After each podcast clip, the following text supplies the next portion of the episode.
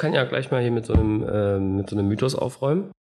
Das. Wahlprogramm, oder andersrum, es gibt ja meiner Erfahrung nach in Parteien, wenn es um Wahlkämpfe geht, immer zwei Punkte, an denen alle glauben, dass daran sich erstens die Wahl entscheidet und zweitens sind es auch Punkte, an denen sie überhaupt was mit beeinflussen können.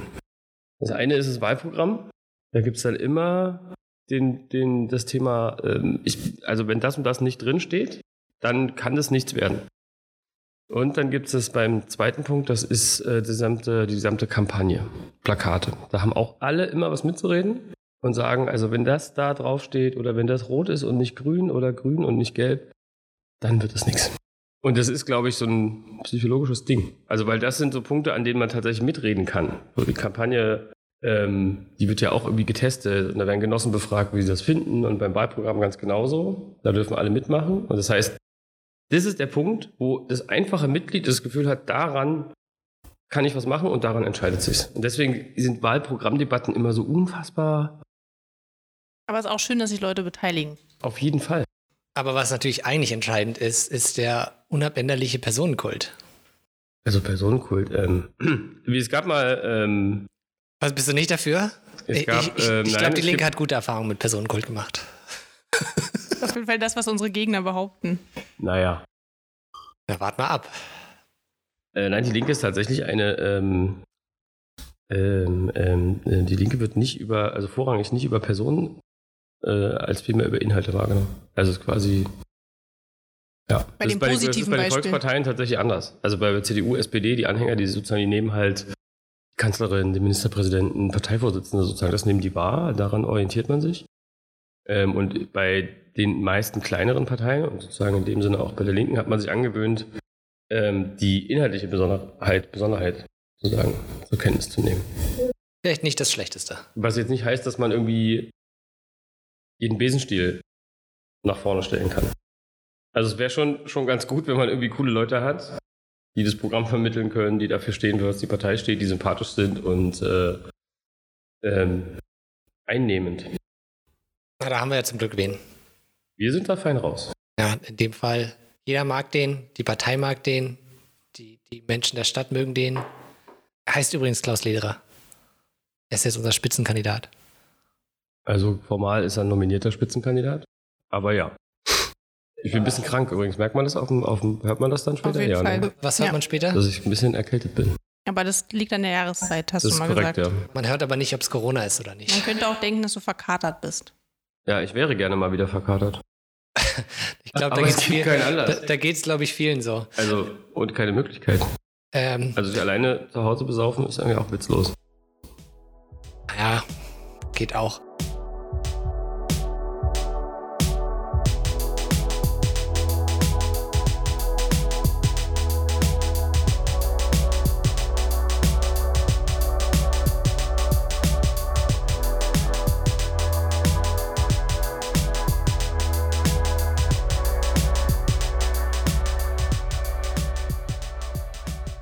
Ich würde sagen, wir sagen mal wieder Hallo, bevor wir jetzt weiter über Saufen reden. Ähm, willkommen beim Podcast der Linken Nichts Berlin. Menschliches ist uns fremd. Mein Name ist Johannes Ich bin Annika. und wir sitzen wieder hier mit unserem werten Landesgeschäftsführer Sebastian. Guten Tag. Ähm, und heute geht es, ihr habt es erahnt, um äh, das Superwahljahr 2021. Wir sind alle total aufgeregt. Nächstes Jahr geht's los.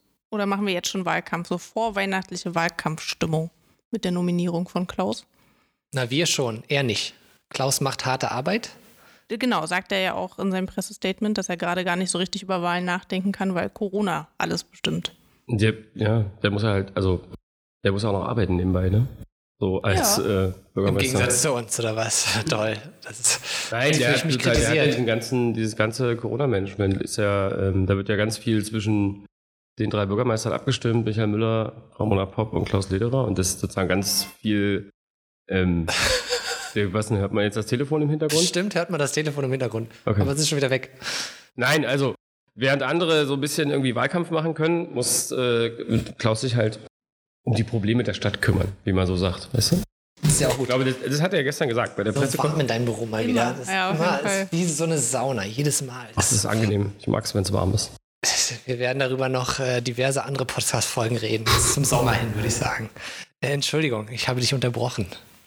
Nein, also das hat, das hat Klaus ja selber gesagt bei der Pressekonferenz nach, dem, nach der Nominierung hat er ja auch gesagt, ähm, ist so ein bisschen surreal, sich jetzt vorzustellen, einen Wahlkampf zu machen, weil eigentlich gefühlt alle Leute gerade ein ganz anderes Problem haben, als sich einen Kopf über, über irgendwelche Wahlen zu machen. So. Und äh, na klar läuft in den Parteien, laufen die ganzen Vorbereitungen, ähm, aber ich glaube, dass es auch bei Leuten, die jetzt nicht unmittelbar mit dem Politikbetrieb zu tun haben, halt auch noch gar kein, noch gar kein Thema ist. So, und viele wahrscheinlich mit der Corona-Krise genug zu tun haben, anstatt Ja. sich jetzt Gedanken über, über Aber schon Wahlen ungewöhnlich, dass er vom Landesvorstand jetzt so nominiert wurde? Oder ist das so ein Standardverfahren? Das ist tatsächlich bisher das Standardverfahren gewesen. Also beim letzten Mal wurde äh, Klaus auch vom Landesvorstand nominiert. Wir hatten eigentlich vor, weil wir das jetzt zum Jahresende machen wollten und da ohnehin ein Parteitag anstand am 5. Dezember, wollten wir das ja eigentlich auf dem Parteitag machen. Der konnte dann Corona-bedingt nicht stattfinden. Der wird jetzt verschoben auf den 16. Januar und ist dann auch nur in einer sehr abgespeckten Version, ähm, weil wir einen neuen Vorstand wählen müssen und wir als Vorstand gesagt haben, wir wollen jetzt hier nicht noch vier Monate länger am Amt bleiben als eigentlich zulässig. Deswegen werden wir da einen Leitantrag beschließen. Ähm, wir werden dort unsere Kandidaten für den Landesvorstand vorstellen und befragen können. Und dann am Nachmittag soll gewählt werden. Dann gehen alle Delegierten in ihre jeweilige bezirkliche Geschäftsstelle und können dann da abstimmen. Deswegen, genau, das ist der Punkt. Und deswegen haben wir gesagt, okay, dann äh, machen wir die Nominierung unserer Spitzenkandidaten, damit wir das in diesem Jahr auch noch machen können, eben auch über den Vorstand. Ich glaube, ähm, klar, die meisten Leute denken dann noch nicht so drüber nach. Ich glaube, oftmals denken Menschen, die sich nicht wie Wahnsinnige jeden Tag mit Politik beschäftigen, ähm, circa zwei Wochen vor den Wahlen über die Wahlen nach. Aber gleichzeitig irgendwie für uns gibt es natürlich schon viele Sachen vorzubereiten. Ähm, Kampagnen. Äh, wir wollen ja auch nicht nur Wahlkampf machen, sondern wir wollen ja auch äh, eine, äh, einen Volksbegehren unterstützen. Ähm, das muss natürlich alles jetzt schon vorbereitet werden. Wie ist denn der Zeitplan, Sebastian? Erzähl doch mal. Wir haben das jetzt erzählt, irgendwie Januar ist äh, der Parteitag. Also es ist jetzt, es ist Mitte Dezember. Das ist der Punkt wieder, wo wir nicht sagen dürfen, welcher Wochentag ist, ne? damit man nicht weiß, wann der ausgestrahlt wurde, der Podcast. Und das werde ich dann wieder lustig überspielen. Also. ähm, nein, jetzt ist Mitte Dezember. ähm, am vermutlich 26. September nächsten Jahres werden die, die Wahlen sein, Abgeordnetenhaus, Bundestag, BVV. Einmal alles. Einmal alles, einmal alles zum Mitnehmen. Mhm. Und wegen Volksentscheid?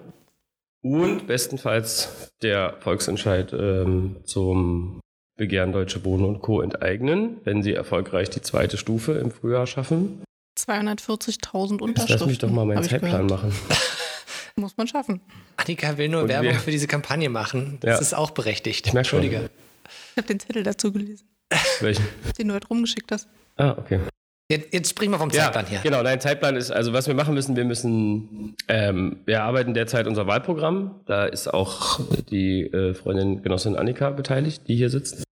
Ähm, da werden wir ähm, zum Ende des Jahres eine, eine Art Materialsammlung veröffentlichen. Wir haben ganz viele Zuarbeiten von Arbeitsgemeinschaften, von Leuten außerhalb der Partei und, und, und bekommen. Wir haben Werkstattgespräche gemacht, digitale, wo ähm, auch Leute aus sozialen Trägern, aus Initiativen, Gewerkschaften und so weiter dabei waren. Das war ein sehr cooler Prozess.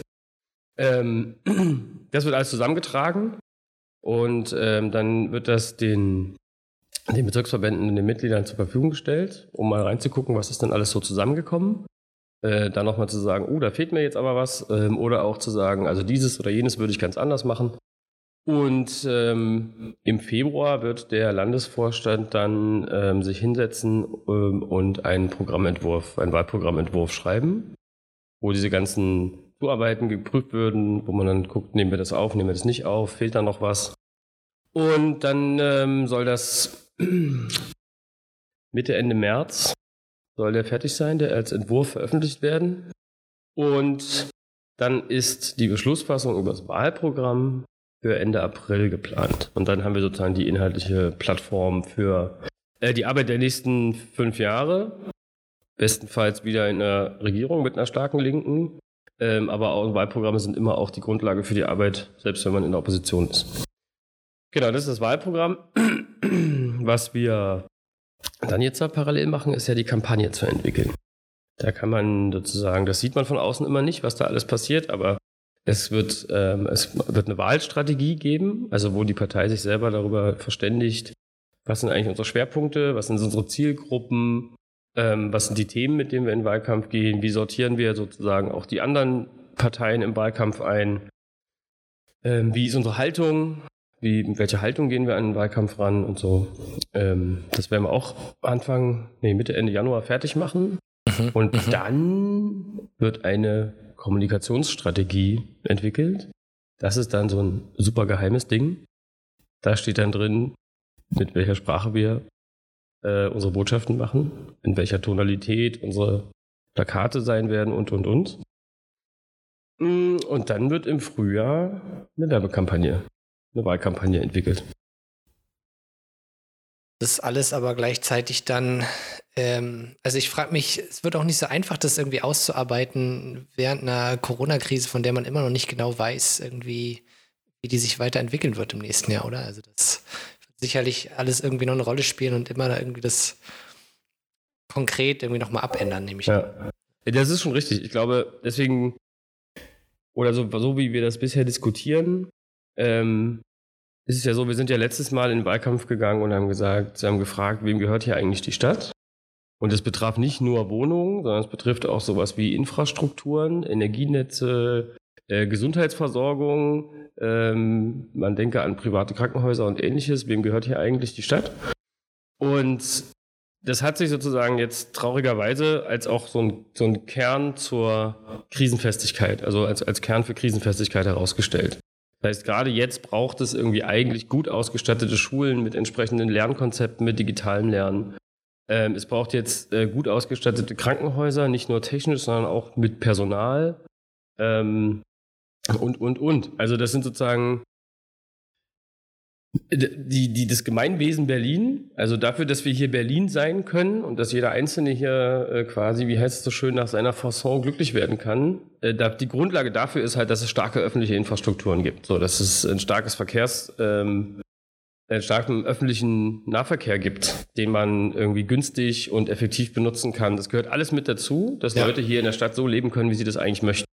Und das ist ähm, das ist ja auch immer so ein Berlin-Ding gewesen. So, ne? Also ich gehe nach Berlin, weil da kann ich sozusagen sein, wie ich will. Ja. Und dann hier trifft man die verrücktesten Leute morgens in der U-Bahn und denkt sich, oh mein Gott, so möchte ich im Leben nicht, nicht aussehen oder so möchte ich nicht leben. So wie, oder, so wie wir drei hier am Tisch. Oder sonst wie. Aber das, das, das Schöne an Berlin ist ja immer gewesen, dass man sagt, ja ey, das ist, gehört halt dazu. So. Und ähm, ob du jetzt, weiß ich nicht, dein Wochenende in der Datsche in Mahlsdorf verbringst oder irgendwie im Berghain am Ostbahnhof oder so.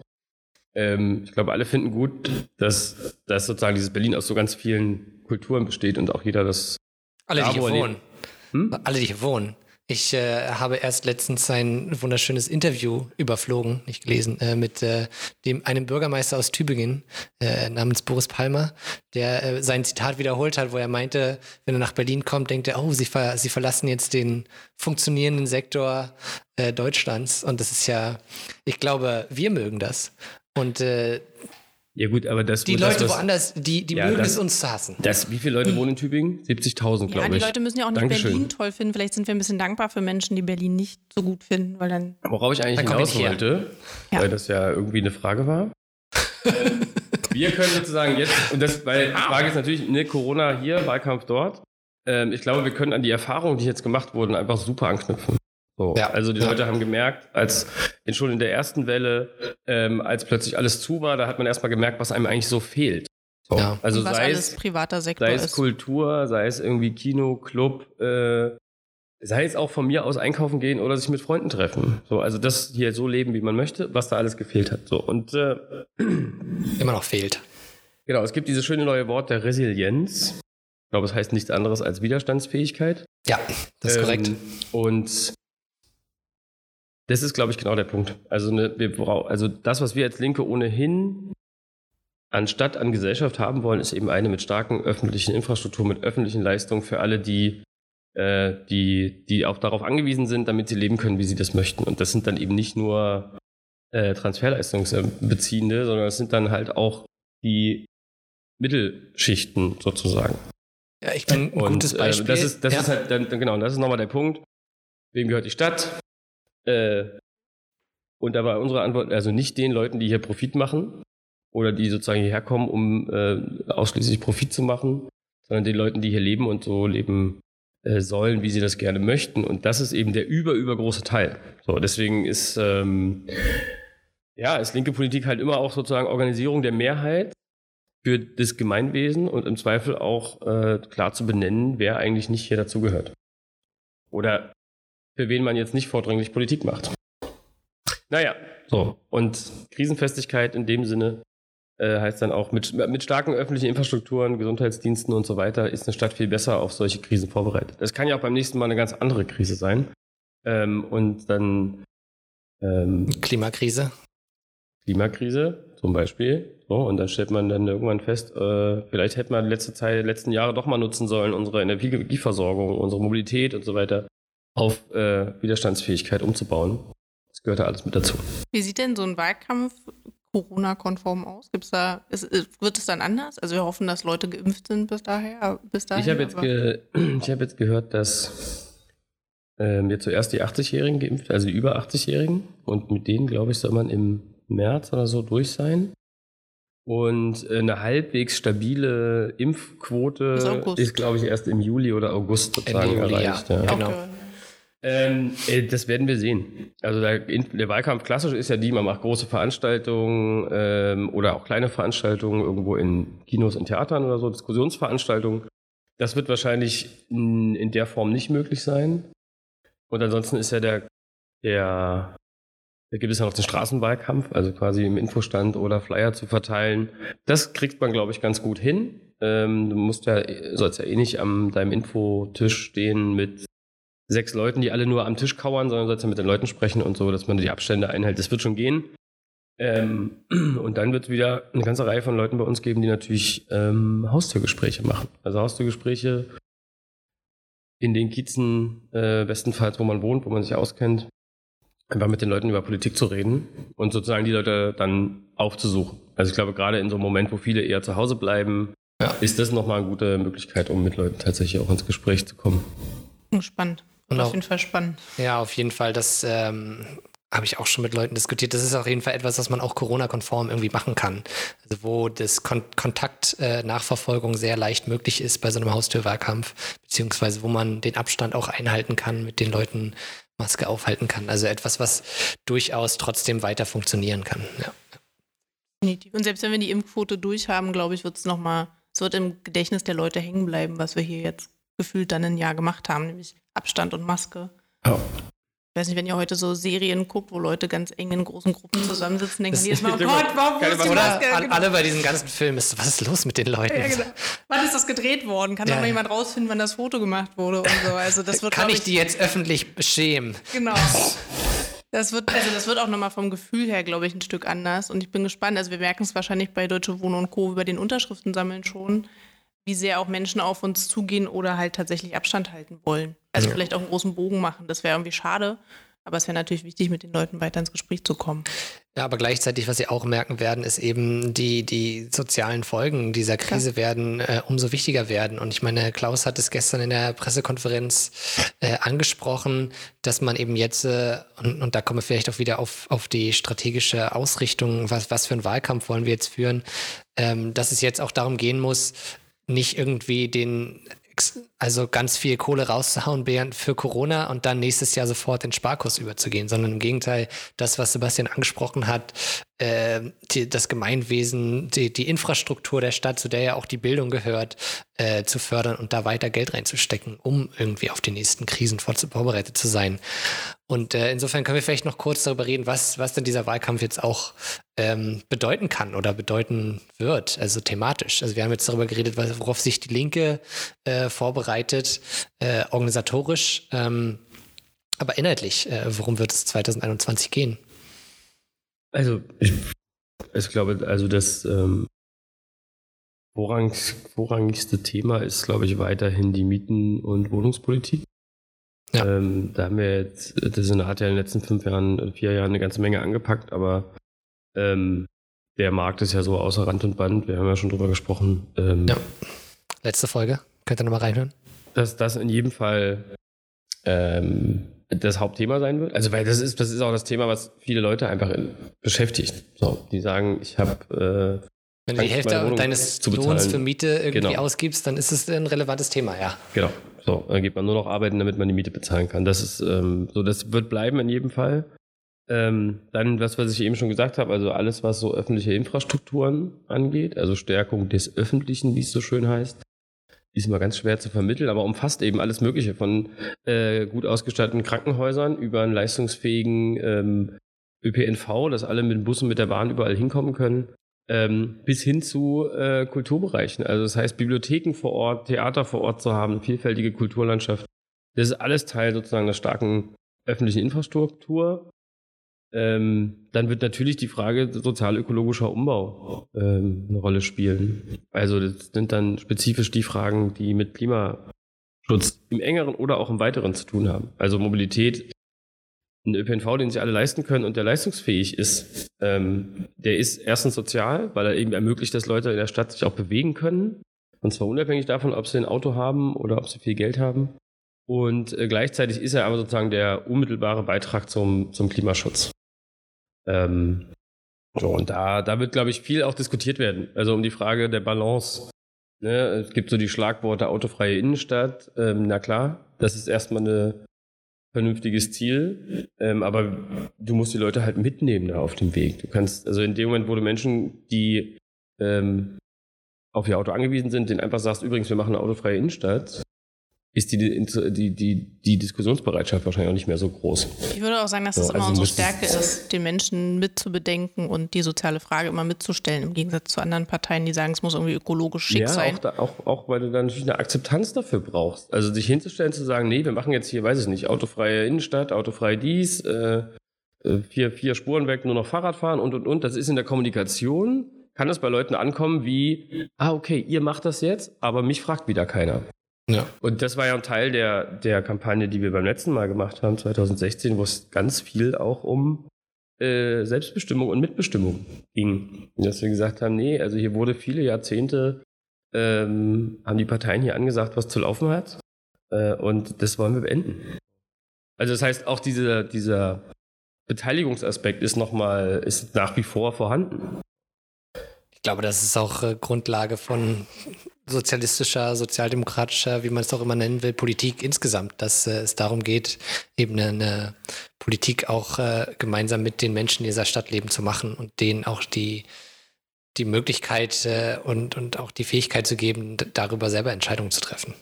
Ich meine, die ganze Frage von Bürgerbeteiligung ist ja durchaus spannend, weil es ist auch wieder da so eine Balancefrage, weil natürlich ist es, geht es nicht so, dass man als Partei sich hinstellt und sagt, was wollt ihr haben? Okay, dann machen wir das.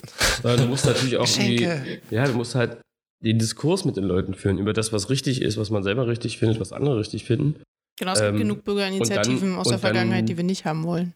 Genau, und dann gibt es natürlich, ja, so meine ich es gar nicht, aber es gibt auch, es gibt auch den berechtigten Anspruch von Leuten, dass die sagen, ey, da sitzen am, am Ende ist da gewählte Politik, die steuern eine große Verwaltung, die sollen das dann, was wir gemeinsam entwickelt haben, aber auch umsetzen. Ja. Also den Anspruch gibt es dann schon. Man kann jetzt nicht Beteiligung bis, zum, ja. bis zur Unkenntlichkeit ähm, ja. von Politik sozusagen verstümmeln. Also nicht, nicht jeder Mensch möchte auch den ganzen Tag Politik machen. Also eigentlich ist es ja auch irgendwie, ich glaube, es ähm, gibt auch manchmal den Wunsch nach einer funktionierenden Verwaltung. Also ich meine, die Leute regen sich in Berlin oft und zu Recht äh, über eine nicht funktionierende Verwaltung, aber die funktionierende Verwaltung heißt ja auch, ich muss mich darum nicht mehr kümmern. Das läuft, sondern äh, die, diese Probleme werden auch gelöst und ich kann mich auf meinen Alltag konzentrieren, auf meine Familie oder auf meinen Beruf oder was auch immer, ja. auf meine Hobbys und nicht darum, Probleme zu lösen, die andere lösen sollten, die dafür bezahlt werden. Genau, funktionierende Verwaltung ist ohnehin ein schönes Stichwort. Das hilft ja beiden Leuten sozusagen. Also dem einen, der sagt, ähm, es muss halt funktionieren. Äh, ich habe genug mit meinem eigenen Leben zu tun, aber ähm, und, der, und das hilft aber auch den Leuten, die sagen, sie wollen sich einbringen. Das haben wir in der Corona-Krise gemerkt. Als der Lockdown und erste Welle war, ähm, gab es ganz viele Initiativen, sei es irgendwelche Leute, die mit einem 3D-Drucker äh, so Face Shields irgendwie gebaut haben und die gerne an irgendwelche ähm, Alten- und Pflegeheime abgeben wollten, wo dann die Verwaltung wiederum total überfordert war mit ey, da kommen engagierte Bürger, die wollen was machen. Dann sagen die, das geht nicht, wo ist die Verordnung dafür? Ich Wo ist nicht, mein Formular? wo ist mein Formular? Oder auch, äh, nee, wir sind einfach viel zu wenige, wir sind gerade voll ausgelastet, damit hier den Notbetrieb am Laufen zu halten. Wir können uns ja nicht auch noch darum kümmern. So, aber das heißt, funktionierende Verwaltung ähm, ist ein A und O auch eben für selbstorganisierte ähm, Stadtgesellschaft. Also ich bin gespannt. Ich glaube aber, dass wir jetzt erstmal Weihnachtspausen machen und jeden hoffen, Fall. dass die Leute gesund bleiben und Abstand zu, halten. und zu Hause bleiben, ehrlich gesagt. Und Ja. äh, also ich meine, ich weiß nicht, wie es euch geht. Ich werde auf jeden Fall meine äh, Großeltern nicht treffen. Okay, aber Ich habe andere Sachen auch Genau. zu tun, genau. Aber ich glaube, meine Großeltern werden sich auch sonst nicht mit ihrer Familie treffen. Das finde ich sehr gut und löblich. Äh, und äh, ich hoffe, das wird auch in anderen Fällen der Fall sein. Und in Berlin gibt es ja auch äh, offiziell äh, keine, keine Lockerung dieser Verordnung, glücklicherweise. Also meine Oma und ich haben beschlossen, dass wir spazieren gehen mit sehr viel Abstand, damit aber nicht unbedingt am 24., sondern irgendwann mal zwischendurch. Also weil natürlich muss man sich sehen, aber ich finde nicht, dass das Weihnachten der Punkt sein muss. Bei mir gibt es ein hartes Regime zu Hause. Also meine Großeltern und meine Eltern wohnen ja gar nicht in Berlin, deswegen wirst du da mit denen treffen dieses Jahr ohnehin fällt aus. Ähm, aber mein Mitbewohner, der trifft sich mit äh, seinen Eltern und seinen äh, Großeltern. Mhm. Ähm, und da sagt er, wenn er die trifft, fünf, sechs Tage vorher macht er Quarantäne, also Isolation, was heißt für mich, Du auch. ich auch. Ja, das bei WGs ganz spannend, Ja, finde bei ich. WGs also ist das ich, wirklich, ähm, ähm, da schon öfter drüber nachgedacht. Man Bitte muss trefft nur noch einen Haushalt. Einigt ihr euch dann auf einen Haushalt oder äh, gilt dann für gibt jede dann einfach gar Person? keinen Haushalt Genau, mehr. also ich wir finde gehen das. uns dann sechs Tage alleine auf die Kette. ja, Okay, das ist das erstmal. Wir, der Podcast macht übrigens auch Pause. ja. Ähm, und dann äh, werden wir mal sehen, wie wir im neuen Jahr wieder einsteigen. Bald, auf jeden Fall. Ähm, aber eine Frage würde ich doch noch kurz, äh, noch ganz kurz ansprechen wollen. Und zwar, ähm, mit, mit wem wollen wir das dann machen? Also wie, ich glaube, weiterhin gilt irgendwie eine, eine, eine wir brauchen eine, eine möglichst starke Linke äh, und hoffentlich auch in der Regierung, aber wer sind da, wer sind da, also ich meine, ne, an Rot-Rot-Grün wird weiterhin kein Weg vorbeiführen, und nehme ich mal an. Das werden wir mal sehen. Das werden wir mal Also, sehen. der, was ja passiert ist die letzten Monate, äh, die letzten Jahre, ist, dass Berlin tatsächlich einen spürbaren anderen Weg eingeschlagen hat als viele andere Metropolen in Europa, als auch viele andere Bundesländern. Ähm, also klar, Stärkung sozusagen des Sozialen, des Zusammenhalts, Beteiligung, ähm, Kulturförderung. Kulturförderung, also Teilhabemöglichkeit von Menschen. Das merken ja einige, sei es, ähm, äh, sei es beim Mietendeckel, wo jetzt äh, sie Mietsenkungen bekommen, da, äh, sei es mit, weiß ich nicht, wir haben darüber gesprochen, äh, kostenloses Schülerticket, wo man einfach äh, viele Euro jeden Monat wegfallen ähm, und die Kids einfach durch die ganze Stadt fahren können. Ähm, Ausbau des Stadtwerks, des Berliner Stadtwerks mit Ökostrom für alle Berliner zu einem Preis, der billiger ist als die Grundversorgung bei Vattenfall und, und, und. Also sozusagen, es ist einfach ein Weg eingeschlagen, Ja.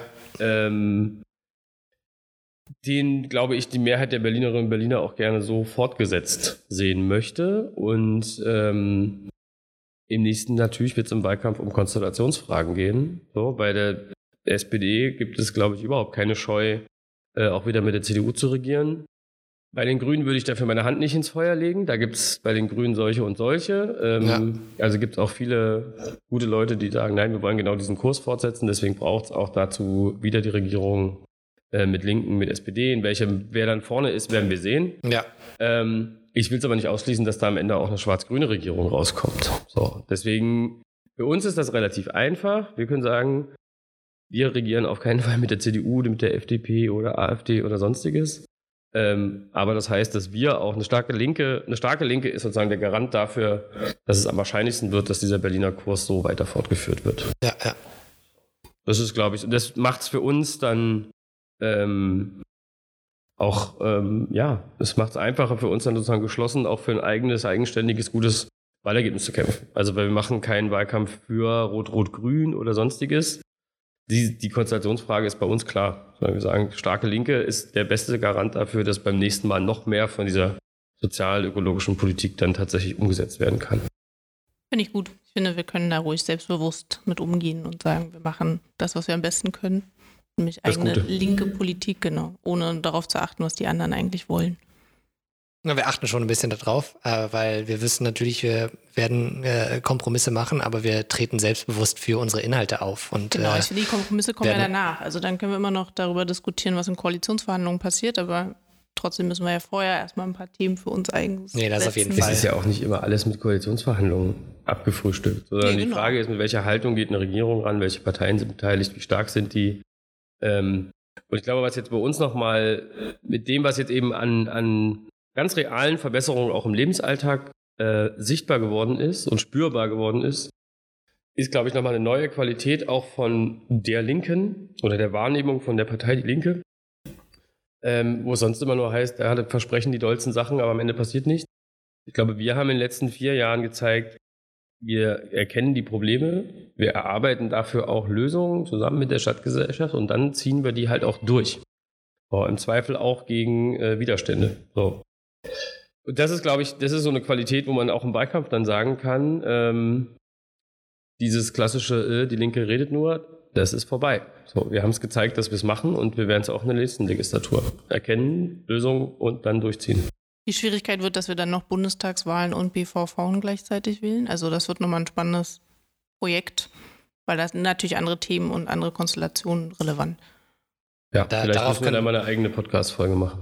Ja, darauf können wir Ja, jetzt äh, genau ähm, auch gerade nicht so viel Einfluss nehmen, sondern darauf, genau. ich glaube, als, als Partei Die Linke Berlin äh, oder als Landesverband sollten wir uns auf jeden Fall darauf konzentrieren, was wir verändern können. Und da gibt es, glaube ich, genug zu tun. Da sind wir uns auch relativ einig.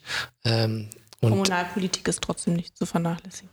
natürlich nicht. Da, darauf wollte ich jetzt nicht hinaus. Äh, sondern ich glaube, wir, wir, wir Das haben, können wir auch. Lass uns mal noch mal, lass uns mal demnächst so eine Episode machen. So Kommunalpolitik, das finde ich ganz spannend. Da können wir vielleicht auch noch jemanden einladen. alles klar. Können wir gerne machen. Ich finde es nur wichtig, dass man nochmal, also es wird total schwierig, diese drei Wahlen unter einen Hut zu kriegen, aber wir haben eigentlich ein starkes Team, wenn es um Bundestagswahlen geht und bisherige Kandidatinnen und so. Und ich finde, das, also das wird halt wahnsinnig viel, dass Ja. wir da sozusagen Und nicht. jetzt überlegt ihr mal, wie das für die Berlinerinnen und Berliner ist. ja, auf Für jeden die ist Fall. das ja auch nochmal eine Zu- Zumutung. Genau, aber umso wichtiger ist, dass man alles mal durchgeht und guckt, was eigentlich wann, wie, also wann ist klar, aber das, wie gewählt wird und wer dann da alles an Personal Bei zur Verfügung steht. nur die Besten. Die Linke wählen hilft schon mal, aber Genau, das ist auch eine schöne Sache. Wenn- man nicht so richtig durchsieht mit Bund, Land und Einfach, welche Parteien und so, genau. am sichersten ist, wenn man immer da ankreuzt, wo die Linke steht. Äh, vorausgesetzt, man findet das gut, was wir machen. genau. Willkommen Äh, bei der unabhängigen ist- Wahlempfehlung von der Partei Die Linke. Ja, na, ist ja so. Also, Klar, macht es einfach guck, wo leichter, Linke steht, da machst du Genau. dein Kreuz. aber es wird äh, voller Wahltag. Mit viel Papier. Das sind genau genommen. Das sind eins, sechs Zettel. Zwei, nee, ja, nee, weil die, die Direktkandidaten und die Liste, Landesliste ist ja meistens auf einem Zettel. Okay, das wird mir jetzt ein nicht, bisschen. viele Also, Zettel ne. Wir können die Zettel mal durchzählen dann im ja, nächsten Jahr. äh, nächste Folge. Welche Zettel hat man beim Ankreuzen oder was? Nee, danke. Ähm, ist wi- ja, wie lang die Zettel sind. ihr wisst Bescheid, wen ihr wählen sollt. Äh, es gibt immer noch die unabhängige Wahlempfehlung von uns. Ähm, und ich glaube, damit reicht es auch für heute erstmal, oder? Du wolltest jetzt sagen, dass hier der Punkt ist, sich zu überlegen, was wir beim nächsten Mal besprechen sollen. Also nicht wir überlegen das, sondern Ja, wenn Leute Fragen haben oder Genau. sagen, redet mal darüber, das interessiert mich total. danke, Sebastian. Äh, genau. Ähm, wir Deswegen möchten. ist er Geschäftsführer. Der, der hat immer viel zu führen, auf jeden Fall. Ähm, Bitte? Was? Ne, nichts, nichts. Ähm, also, beim nächsten Mal könnt ihr, also wir, wir werden euch nochmal Bescheid sagen, all den Zuhörerinnen und Zuhörern, dass ihr gerne an uns ähm, Fragen stellen könnt, zum Beispiel an unsere E-Mail-Adresse info.dielinke.berlin oder auch direkt äh, in unseren jeweiligen Social-Media-Kanälen. Und äh, alle Fragen zur Berliner Landespolitik, die ihr habt, könnt ihr gerne an uns stellen. Und dann machen wir eine kleine Fragerunde am Ende mit irgendeinem coolen Einspieler, damit es dann auch witzig ist, natürlich. Und ähm, dann Witzig. beantworten wir die, soweit wir das können. Und wenn nicht, dann informieren wir uns und holen uns die Leute ran, die das für uns beantworten können. Auf jeden Fall. Das kriegen wir hin. Gut. Also Das sehen wir uns wir im Januar. Hören uns im Januar. Ja. Ja, Gut. machen wir. Dann wünsche ich Frohe erstmal Weihnachten oder ja, so. frohe Oder was auch immer ihr Feiertage. gemacht. frohes Hanukkah. Genau. Und äh, genau, wir hören uns im neuen Jahr. Bleibt gesund. Tschüss.